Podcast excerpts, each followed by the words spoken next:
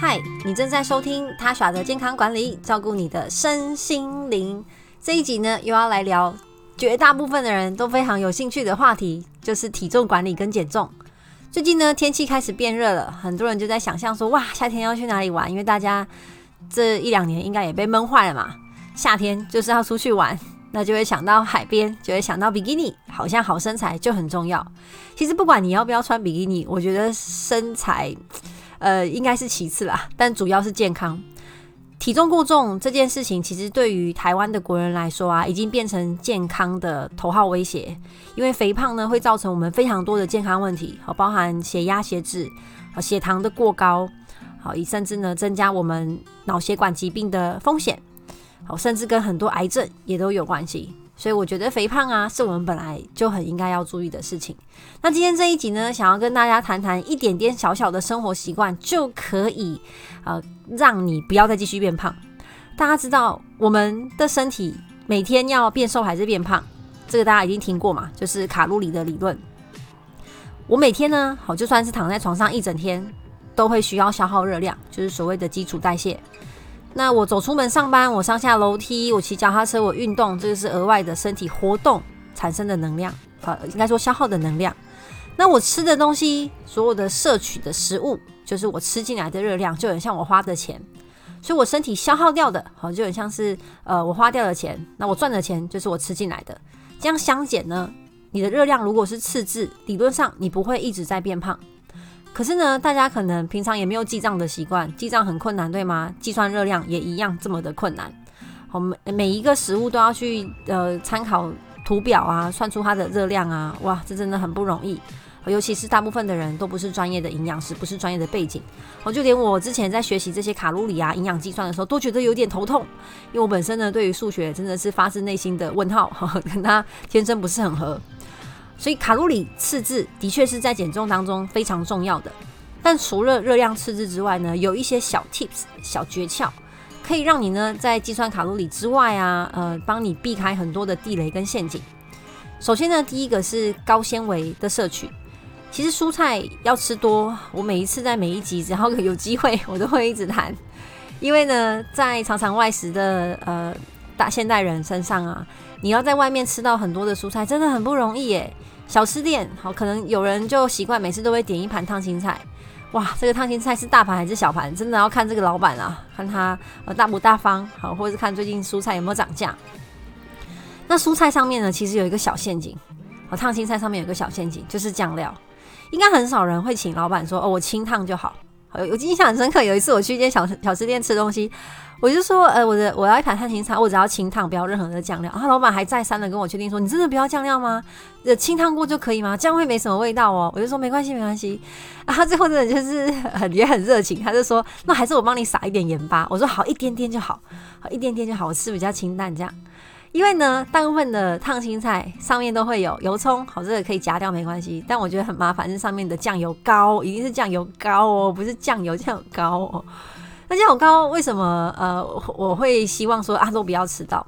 其实很多的酱料啊都是增添食物风味的很重要的工程。可是呢，这些酱料也藏着很多的热量陷阱，像是沙茶酱哦，我以前去吃火锅超喜欢沙茶酱，甚至还点沙茶锅。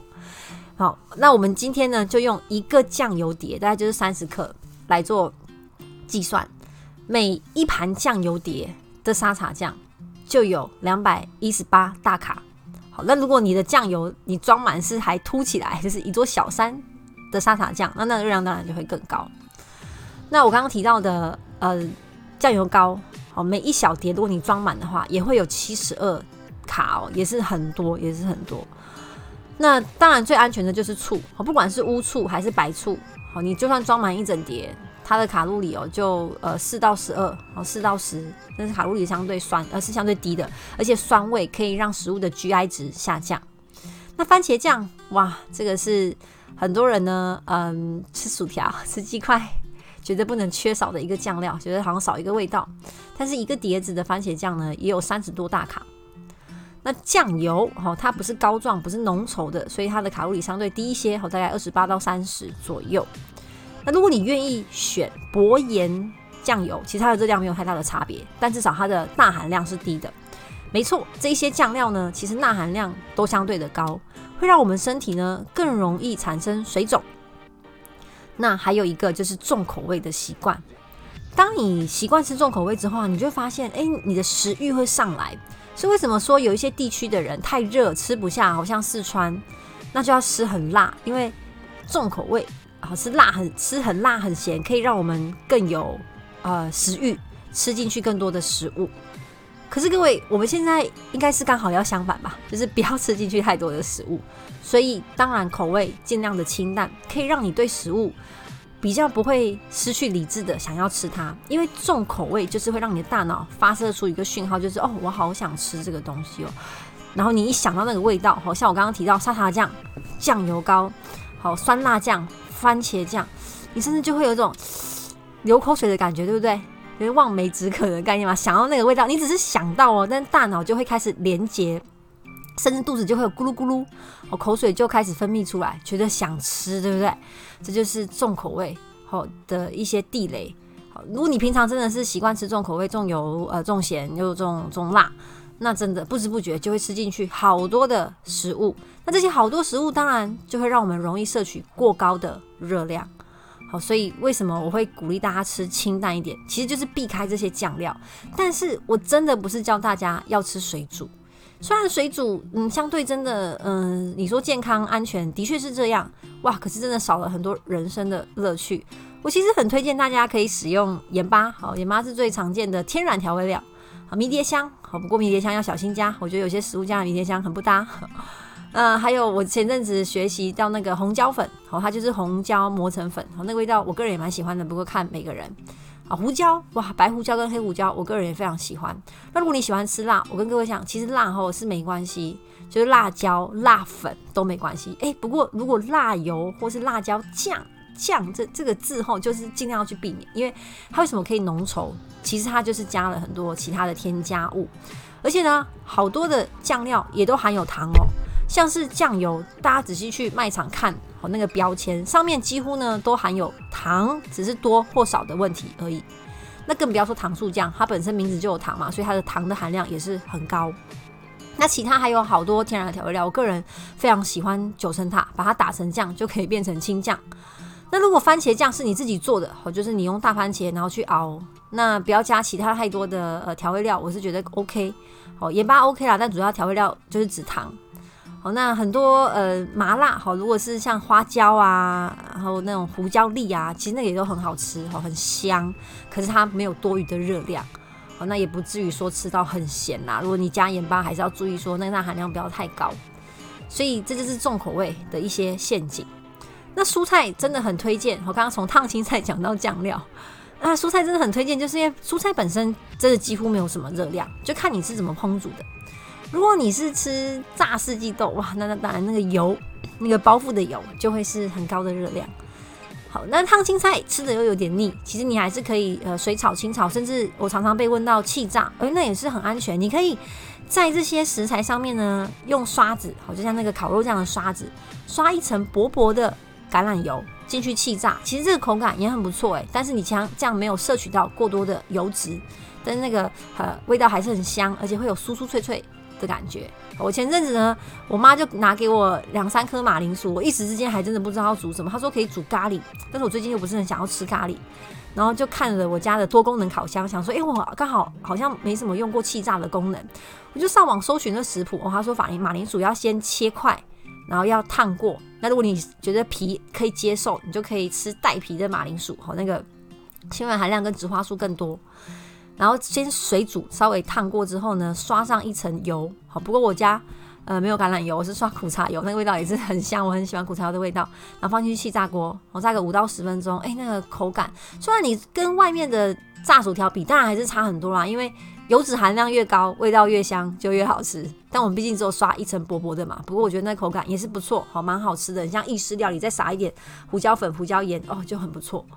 好，那其他的一些呃，刚刚马铃薯讲的是是淀粉啦，其实它不是蔬菜。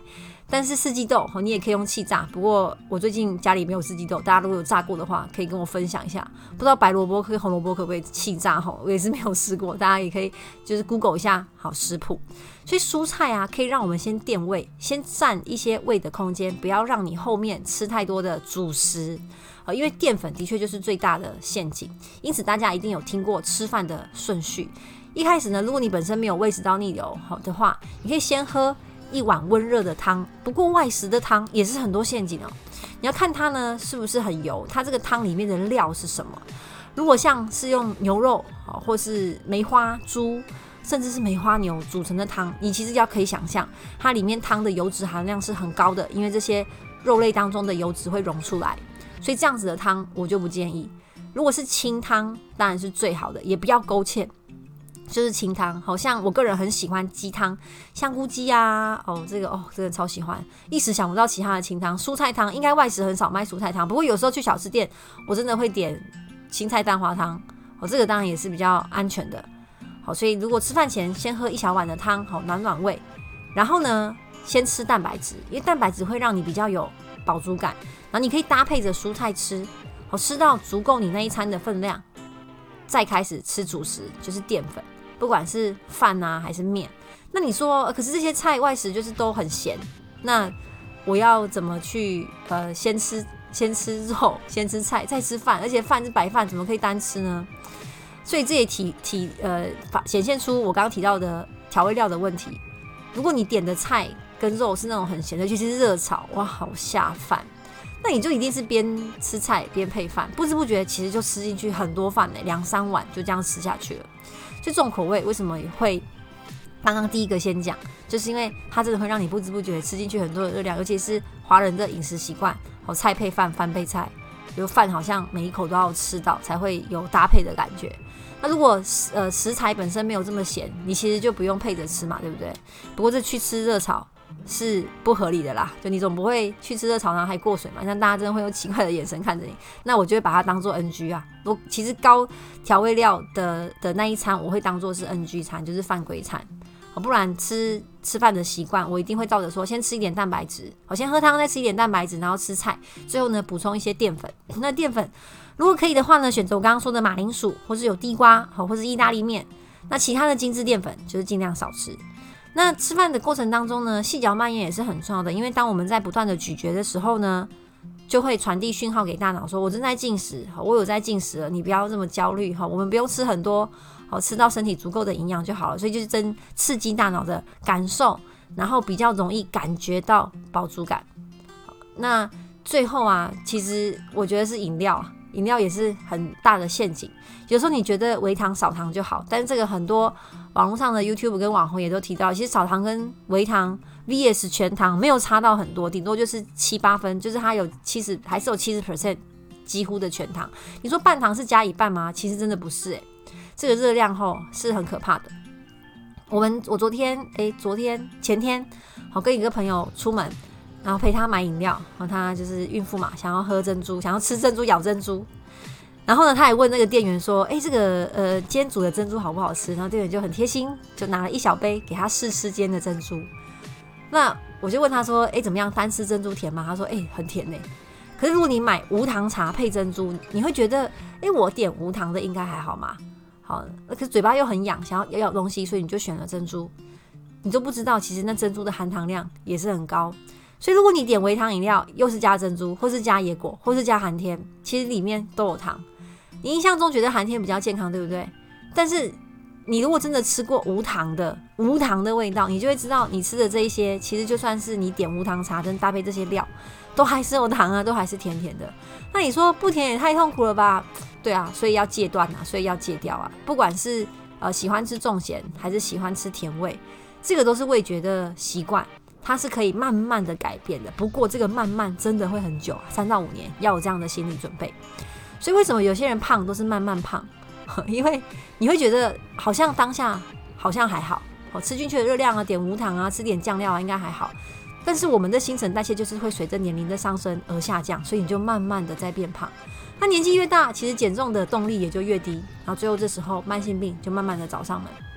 所以啊，健康真的是每天都要注意的这种小习惯。好，如果你觉得太多了，你就一次先从一件事情开始做，先从一件。像今天分享这些内容啊，我就会超级建议大家。先从戒掉含糖饮料开始，甚至如果可以的话，完全不要喝含糖饮料，完全不要喝饮料，让自己爱上喝水。那你说水很没有味道啊？诶，我其实蛮推荐花茶的，各种的花茶都可以，或甚至简单一点，好去买一大包枸杞，其实枸杞泡热水茶也会甜甜的，不过这真的是比较天然的的甜味，好又又又对眼睛很好，过去对眼睛又很好，大家都三 C 族嘛，上班都用电脑嘛。所以你就先从一件事情开始，先把饮料完全戒掉，又可以省下很多钱。好，那像你买个一包菊花，好洗干净就可以泡。哎，我是说菊花茶的菊花，你不是去买新鲜的菊花哦。然后再搭配一包枸杞啊，菊花枸杞茶自己泡，这个去咖啡厅一壶就要卖一百多块耶。你这样买起来，这材料后都才顶多才一两百块，那可以泡一个月，是不是就差很多，帮你省很多钱，对不对？那。这件事情如果可以先做到的话，哦，你就很有成就感。然后再做第二件事情，可能就是想办法多吃蔬菜，循序渐进，不要想说一次就要做到这么多事情，你会觉得很容易感到挫折。好的，如果你喜欢今天的内容的话，请在 IG 跟 Facebook 帮我按赞，然后给我五颗星的评价，也可以分享给你身边需要的朋友。我们下一次见，拜拜。